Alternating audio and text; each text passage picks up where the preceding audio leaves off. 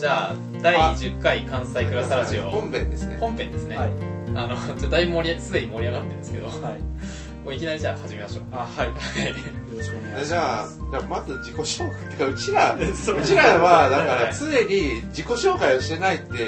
いうなんかことをよく言われていて誰が誰かわからない自己紹と介しますいうわけで井口ゆかが大好きな小林翔平ですよろしくお願いしまよろしすくお願いします。あえっ、と、東博樹を尊敬しております、えっ、と、コロンブス20です。なえなんでみんなそんなにあるなんか キーフレーズ的なあれか別に普通になんだろういや黒幕ですはいよろしくお願いしまはいす別にいつも名前言ってたじゃないですあの黒幕こと奥村でかはいすよろしくお願はいします、無理やりゲストできました、菊谷です。よろしく お願いします。今日ひょっとしたら後でまたゲストの人増えるかもしれ、あないマジですか。はいいいですね。でえっとなんか今日ゲストで来ていただいてる菊谷さんが、いあのかなりあの人形好きだっていう話をあ、はい。しててはい。そうなんですよ。あの、どういどういった人形ですかなんかはいあの、よくそのまとめられ、まとめサイトとかで、あの、ドールのやつとか上がってくると思うんですけど、あれに、あの、ボークスっていう会社が作ったそのスーパードルフィーっていうシリーズとシリーズがそのやっぱ一個人気の一つのジャンルとしてあって、うんでどっちかっていうとそのいわゆるオフランス人形みたいな、うんそういうなんていうのかこう人人間味を感じさせないそのなんていうのか美しさみたいな、うんそういうのとあとあのアゾンインターナショナルってところが出してるはいあのピュアニーモっていうシリーズがあるんですね、へーそのピュアニーモっていうシリーズがその僕すごい好きなやつなんですよはいはいそれそれどう違うんですかなんかこっちはロリっぽいとかそういう感じの違いなのあーまあまあ大雑把に言うと、まあ、いわゆるそのリカちゃん人形チックなのが、うん、そのあーピュアニーモの方ですかね、でで僕そのシリーズがすごい好きはいでは、いでそのなんか今どうしてこういうことを言ってるのかっていうとその周りにそういう友達が全然いないんで もしかしたらこれでその誰か私もみたいな人がとか思ってるんうん、であーすけなどんかネットのマッチング能力でそうそうそうそれちょっとかけてるところはあるんです けどいやでも後でリプライとか来るかもしれないあそうですよララジオそ見れってまそれしってた熱いですねラジオ見ましたみたいそう、だからこういうのをなんか手段としてねう、んどんどん。でそのまあそのピアニモシリーズにそのエクスキュートっていうシリーズと、なはいエクスキュートっていうまた、まあ、シリーズがあるんですけど、それあのスペル的にはエグゼキュートとほぼはい一緒なんですよねそれをこのか熱い可愛く呼びしてじエクスキュー実行トみたいなそうそう実行みたいなうんだからねついになんかねこう職場でもエグゼとか見るとこの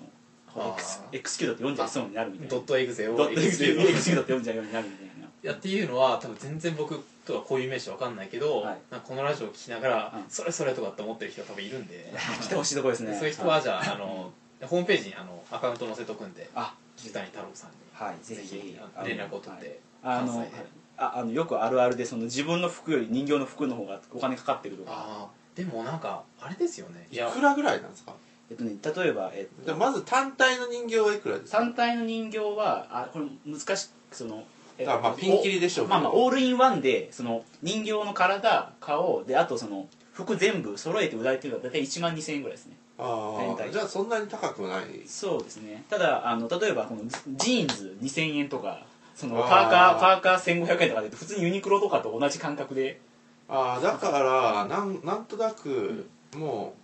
うだからもうだから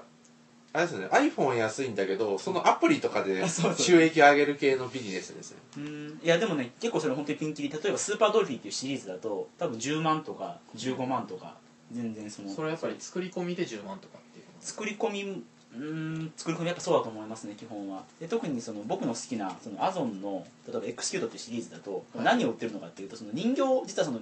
裸のその着せ替えする前の人形そのものだけだと2000円ぐらいでポンと売ってたりするんですけど、うんとそのしそのシリーズの中の一人ってなったら何がついてくるかって世界観がついてくるんですよねあー普段学校で仲良し何々の姉でとかねうんでこうこうなんかこうしっかり者なんだけどちょっと抜けるところがあってみたいなでそのストーリープラス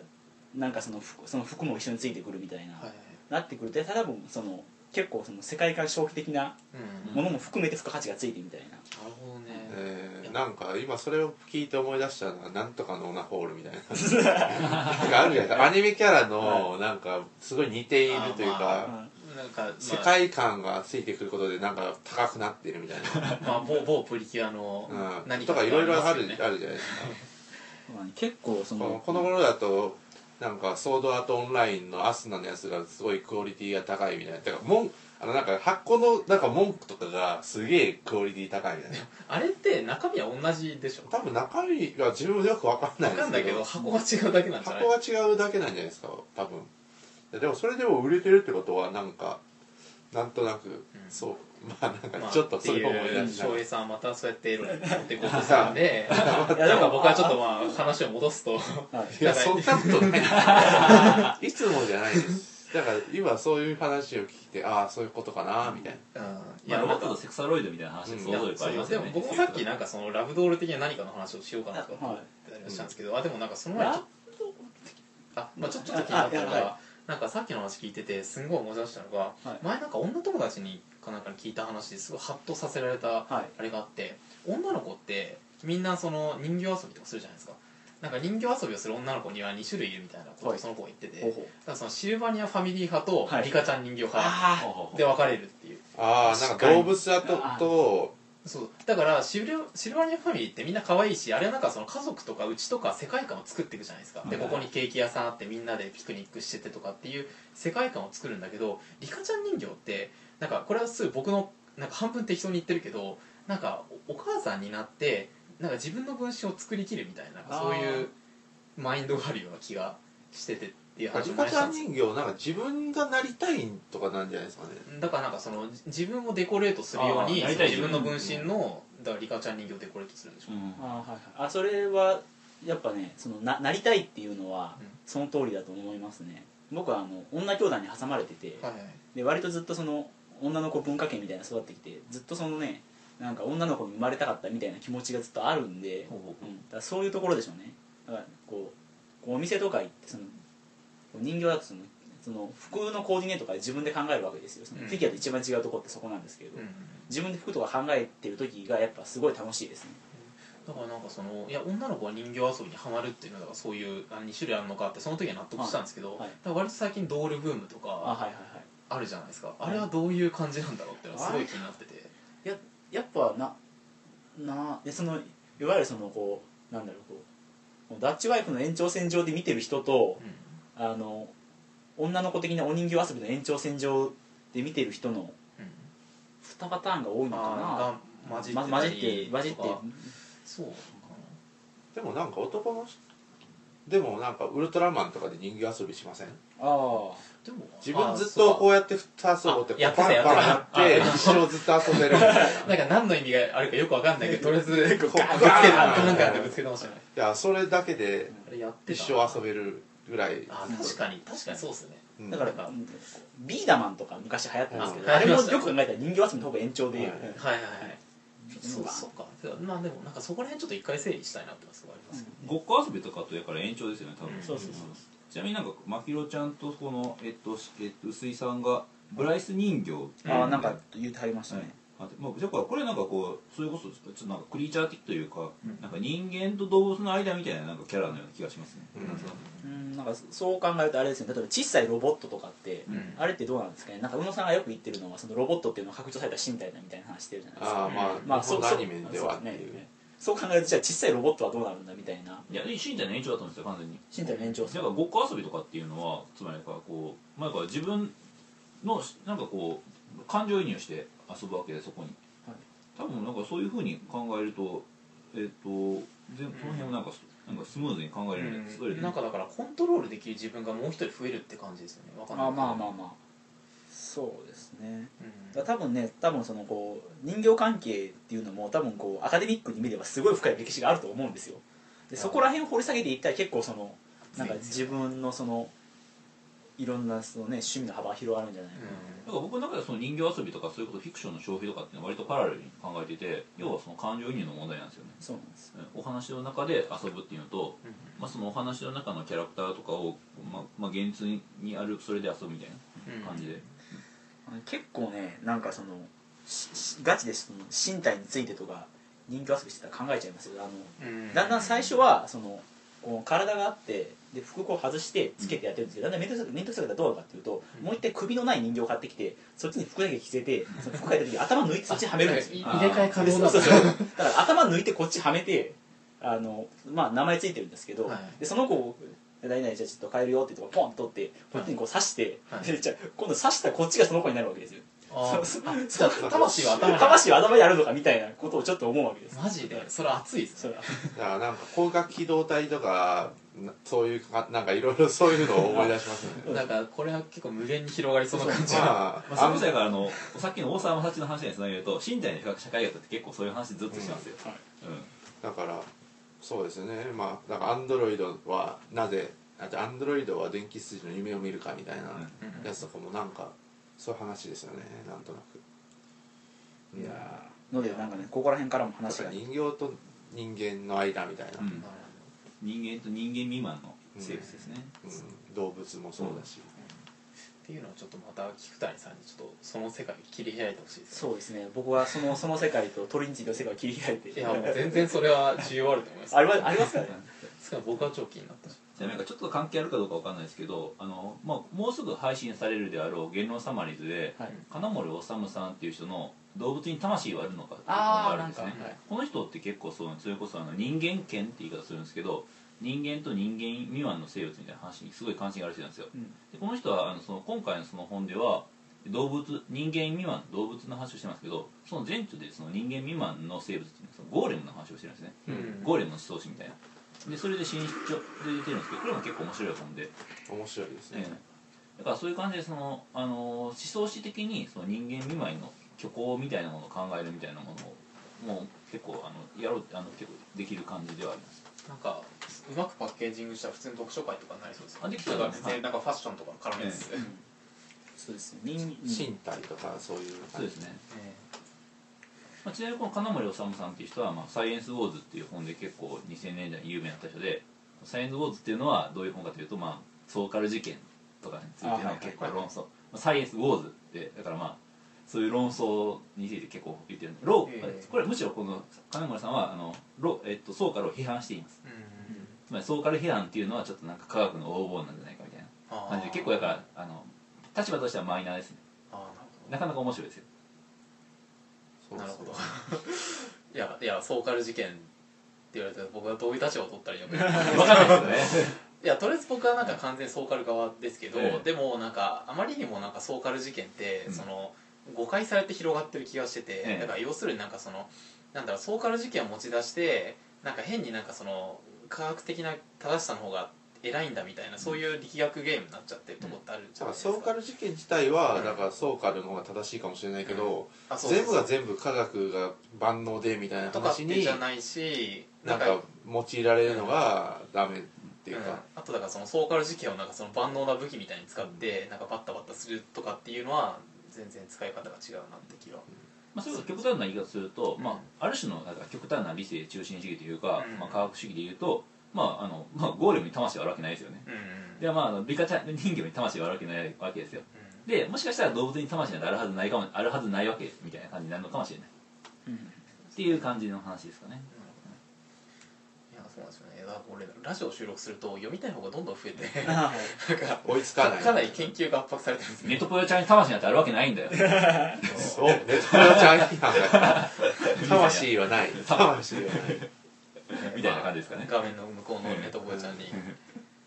そう投げつつ そうですそうですネトポヨちゃんに魂がありますよそうですねまあね人形話で言うと中の人なんていないんだそうそうそう一応なんかその関西クラスターのなんかエロ担当みたいな感じになってるん で なあんーはかいそぜのひダダッチワイフ的には何かみたいいいんじゃないですなかあれ広げようかと思ったんですけどあオリエント的なここの部屋にダッチワイフあるんだいやそれじゃないですよ実家にあるえやつだってなんかオリエント工業とかやばいじゃないですかなんかあれねなんか見たらなんか本当にね今、うんいやてかそれこそさっきの人形遊びの延長線上であのオリエント工業のラグドールをなんか10体とか20体とかあ買っでてもきそれありてそうですてよねなんなかんか全全部で何百万かかりましたとかってネットに上げてる人いるじゃないですかあるんですよそういうホームページがさあ詳しいっすね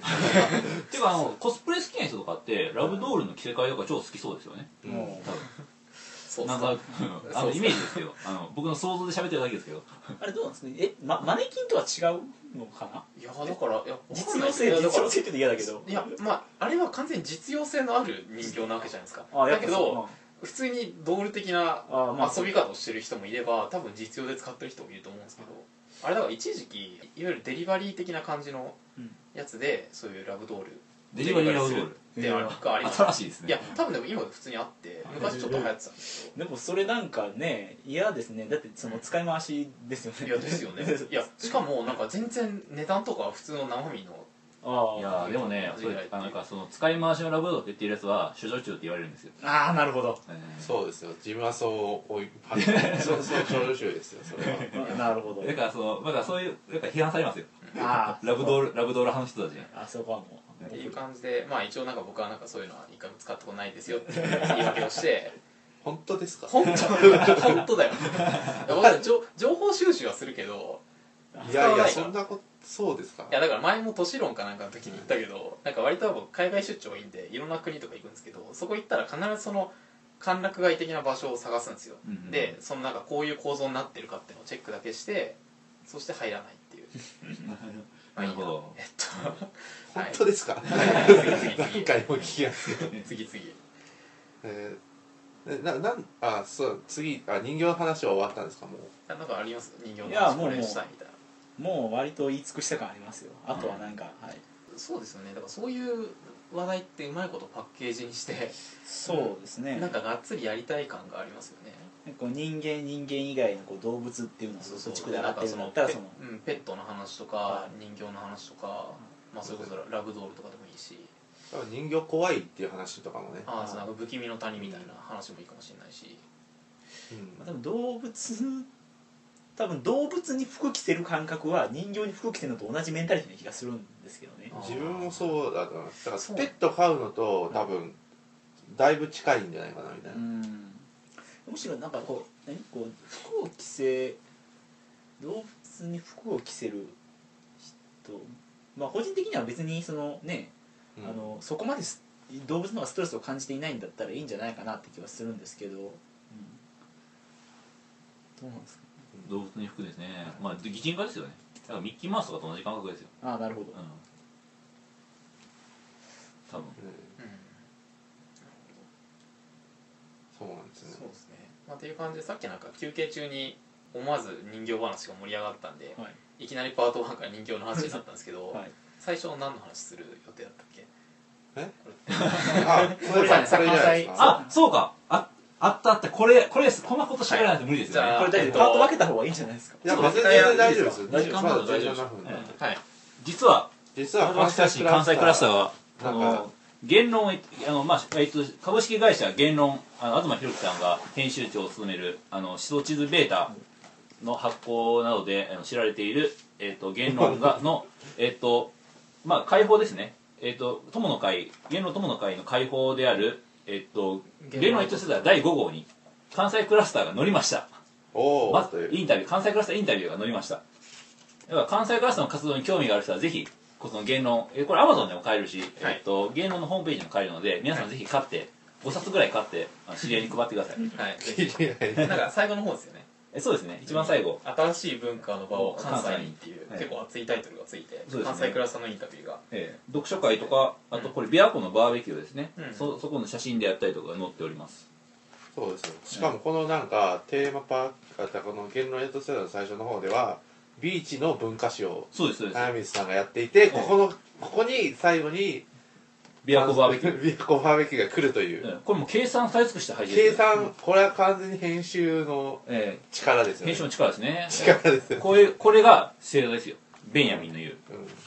そうですよ最だ最後のここに新しい言論新しい星座ってこうちゃんとええ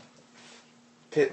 ページがうん置かれていてそうですそうですだから、まあ、この星座を読み取れるかどうかっていうのが、まあ、ある種のこうなんていうかな、まあ、あのこれからの10 2010年代の言論をいかにこう読み取りいくかっていうのの試金石ですね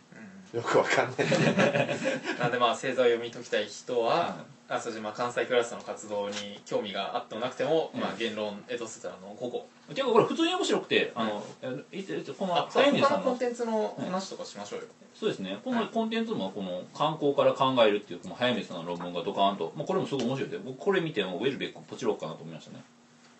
あとなんかその古市さんのえショッピングモールでうんドヤ顔してるやつとかええあります、えありますねこれ結構面白かったですよ、うんなんか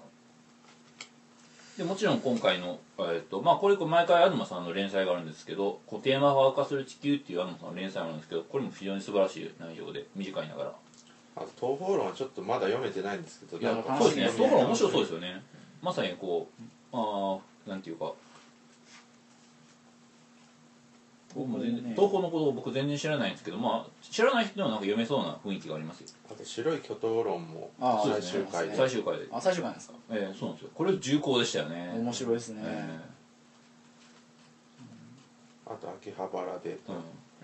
うう今ん秋回葉原で言うとあのこれこれ良かったですねなん佐か藤佐藤慎さんのエッセイって復活してますあいやそういやそれなんかこれでも今回でもあのそれ前のやつで終わったらしいですえあそうなんですかはいえーマジ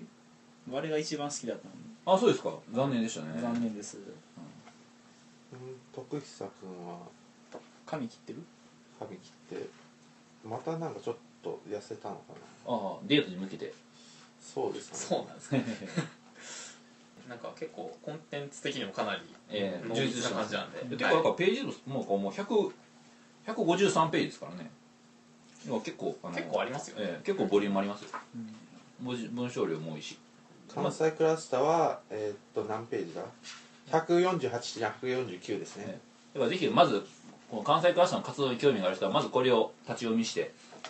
あの、まあ、ぜひ買っていただいてっていう感じですかねうんですよっていう、えっと、お知らせがあったのとあとあここれまで言っちゃいけないのかあの2週間後ぐらいにまた何かがあるんですよねそうですねまあ、まだあの公開はできないんですけど、まあ、そのうち多分ホームページとかで告知を、またしようと思いますここれを買ってくださいっていう何かがそうですねあるかもしれないんで文章が載るかもしれないですよねそうですね、どっかにマジっすかどっかにね、どっかにはいそれは今なんか結構準備中だったりするんですけど、そうですねあそれじゃやらないといけないえでも自分の分は多分あれっていいんじゃないかなあいや大丈夫あで柑橘君からも返信来たんで、はい大丈夫ですはいえまあねそれ知らないの僕だけですよね 今この場であいやでも割とでもまだ割とねうんまあすぐ広まりますもんねまあ別にもういいんじゃないか感はありますありますけどね、もうだってもう多分もう最終でしょううんうん次出すのが最終版なんで、おーはいっていう感じでしたあとなんだっけ告知しなくちゃいけないことってあだから次の読書会は、うんあそうですねあの次の読書会え次関西クラスターの、えっと、またがっつり読書会っていうのは今度は経済学についてをあの読書会を予定をしておりますおそれは、まあ、あの12月の頭の土日、まあどだまあ、多分土曜日になると思うんですけどで、えっとまあ、京都の、えっと観光シーズンとしては結構終わりなんですけれどもでも紅葉の時期としては12月の頭って全然まだ見頃なのでぜひまたあの東京とか、まあ、もしくは全国各地北海道からでもあの日本中、まあ、まもしくは世界中からあの聞いていただきないまた学校さんでやると思うので来ていただきたい学校さんというのはこの関西ガスの拠点としてこの芸能イントセダーでも紹介されてましたけどもそちらでまた経済学についての読書会ってやると思います、まあ、経済学ってね確かにあの人文科学の人から結構距離があるというふうに思われがちなんですけど内容としてはすごい面白くてで確かにねあのあと言論関係でも確かに経済学ってなかなか縁がないというか結構遠い話題っていうふうに思われがちなんですよねでも例えばシノドスとか読まれてる方だったらご存知の通り非常にあのアクチュアルというか現代的な話題もいっぱいあって例えばその今の現代の不,、えっと不況の原因は何かって言ったらデフレじゃないかみたいなでいうのでリフレ派みたいな人の、えっと影響力っていうのが徐々に力を増しているという状況もあってでもそんな中でこの経済学への関心って割と高まってるような感じがするのであのここら辺でなんかその経済学ってなどんな学問だろうっていうのをあの見ておきたいなって思ったのとあと今年2012年ってその経済学の入門書とか啓蒙書っていうのがすごい充実してる年なんですよね、あのちょっと前だったらそのあの、えっと、山形博夫さんが翻訳した本で「えっと世界一わかりやすいミクロ経済学」かなとか「世界一わかりやすいマクロ経済学」漫画で、えっと、解説してるんですけど、まあ、そういうふうな本が出てたりとかあと新書でもその飯田康之さんが「えっと、飯田のミクロ」っていうので公文写真集で本を出してたりとかこれ別ですねあそうですそうですそうですまさにそそれでれす僕買いました、あとはそうですねあのそのそれこそあのもうすぐまたこれ言論サマリーズでやるらしいんですけれどもえっとあの人えっと名前忘れちゃったえっと栗原さんとえっとあの人あこれから経済の話そうですこれからの経済の話をしようえっと千曲新書から出てるあの評論家のあの栗原さんともう一人あの経済学者のすごい有名な若田部さんだ若田部さんであの対談してる本とか、まあ、これはね結構対談形式でしかもあの文系の人に対して、えっと経済学をあの経済学の面白いところを伝えるっていうコンセプトなのでこれ非常に読みやすいしあの結構内容も面白いですでこういう本があったりだとかでその若田部さん自身の短所で、えっと、経済学の入門みたいな本も確か中高新書から出てますしあとその、まあ、他にもいっぱい出てるんですよ本当にあのあとゆあと小島秀之さんの経済学入門みたいな本も出ててこれはなんかこう結構今までのミクロ経済学マクロ経済学みたいな枠組みからちょっと,、えっと脱出した正統派ではないんですけどでもまああのこういうふうに経済学の学び方っていうのはあっていないというオルタナティブな経済学の入門書っていう感じの結構面白い入門書でそういう感じでね本当いっぱい出てるんですよだからこういうなんかずらずらずらリストリスト作ってちょっとうんあの出してみたいなとも思うぐらいなんですけどそういう感じで、まあ、け今年本当になんか経済学の入門書っていうのがすごい充実してるのでなんかそういうのを何冊か使って経済学入門みたいなことができたらいいなっていうのがあってそれであの実はあの経済学をあの大学院で研究しているそのえ専門的なあの、まあ、あの専門で研究している方にもちょっと打診してちょっとその方とか読んでちょっとなんかあの経済学の最先端の話とかも聞けたらいいなとか思ったりしております皆様ぜひぜひ12月の、うんうん終了えっと第1週か第2週の土日になる予定です、このえっ、とまあまあちょっと京都も冬は寒いですけれどもうんでもなんか多分ちょうどなんか一番紅葉が綺麗な時期ですよねそうなんですよ、うんはい、そうですねえーなんでもうあの観光があったら本当に京都以外からもうん、いろんな人に来てもらえたらなと思いますと思いますのでよろしくお願いします多分学校の中も冷えると思うんで厚着あそうですね厚着して、ええあでもあそこにはちゃんとあの古き良きストーブがあるんでおあうあ、はいだからそういうのいいですよね、はいえ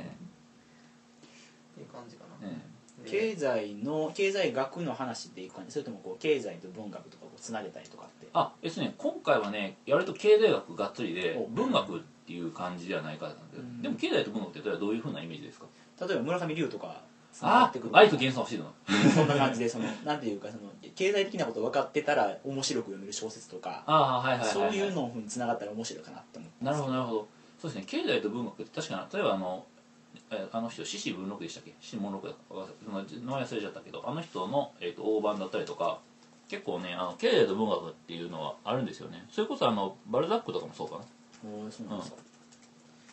ちょっとだから経済と文学っていうテーマはあるんですけど、まあ、あの経済学の今回新書とか見ていくとどっちかっていうとやっぱり具体的な今動いている経済っていう話なんですよねうん分かり分かろうと思いつつなんかいつ,、うんいつも何を読んでも分かったような分からないようなだからなんかリフレ派が分かんないとか、うんインタゲって何みたいな人とかが、割ともうぼそういう僕みたいな人が出れば分かるみたいな、うん、うん、そうですね私経済ってそういうことだったのか会議っていうあありましたねそうはい文文庫本があってそれ読んでなんとなく分かった気になって今まで来ちゃってるような、分かるような分からないようなところなんで、あとそれであのまたこれちょっとマニアックな話になりますけどあの東博樹さんの「存在論的郵便的」っていう本で扱われている、まあ、否定神学、まあ、あれでややってる否定神学批判っていう話がありますけどあれで典型的な否定神学として一つ扱われているのが岩井克久さんの貨幣論ですね。で岩井克久さんの貨幣論っていうのはまあ割とだから経済学の中でもちゃんと割とだから重要視されている本でもあってつまり貨幣とは何かとかマネーとは何かみたいな話っていうのは結構新書とかに扱われる話ですね。なんか貨幣の起源みたいのは確かこのなこっちじゃないやえっとななんかいくつか新書出てませんでしたっけあありますありますはいだからそのいわゆるその貨幣論としてのまあそういうことあの否定神学的な貨幣論ではなくてそういうこと有意的な貨幣論っていうのはなんとなく東さんの中にあるような気が僕はずっとしていて、まあ、そういうような話はまあ多分しないと思いますけど、まあ、そんなのを考えるきっかけにもなったらいいなとは思っておりますなんかそうですね確かにまあ貨幣論とか面白そうですよね貨幣論面白いですよ、うん、なんかそれこそなんかクリス・アンダーソン的な何かとかあ につながりそうな気がするし、なんかポトラッチとかなんかああいう、うんうん贈与論うんそれは今あの東大和法とかで有名なあの安富渉さんでしたっけね、うんあのあの人とかもあのすごい貨幣の貨幣論で結構有名になった人なのでええうんまあなんで12月の初旬の、えっと、経済学読書会うん、ぜひぜひあの、はい皆様いらしてくださいお待ちしております、はいで僕今気づいたんですけど、はい今日なんかいろいろ豪華なものがああるじゃないですかそういえばそうなんですあのそれうを、んあのまあ、パート1もうちょっとだけ取って、あのパートお2か腹ら減りましたしそうですねおちょっ腹減りと食べましたながらあの飲みながらあのわーってやりましょうかやりましいょうかいですねはいワインとかも多分冷えてるんで、ええあーそうですいいねで今日いいワインをたくさん買ってきたんで素晴らしいありがとうございますいいですこねう来た人だけが味わえる関西クラスのラジオのこのおもてなし今からでも今から、今からでもあの京都の今出川駅の近くなんで、ええぜひぜひ、あ参加していただけたらと思います、なんでえっとじゃあパート2は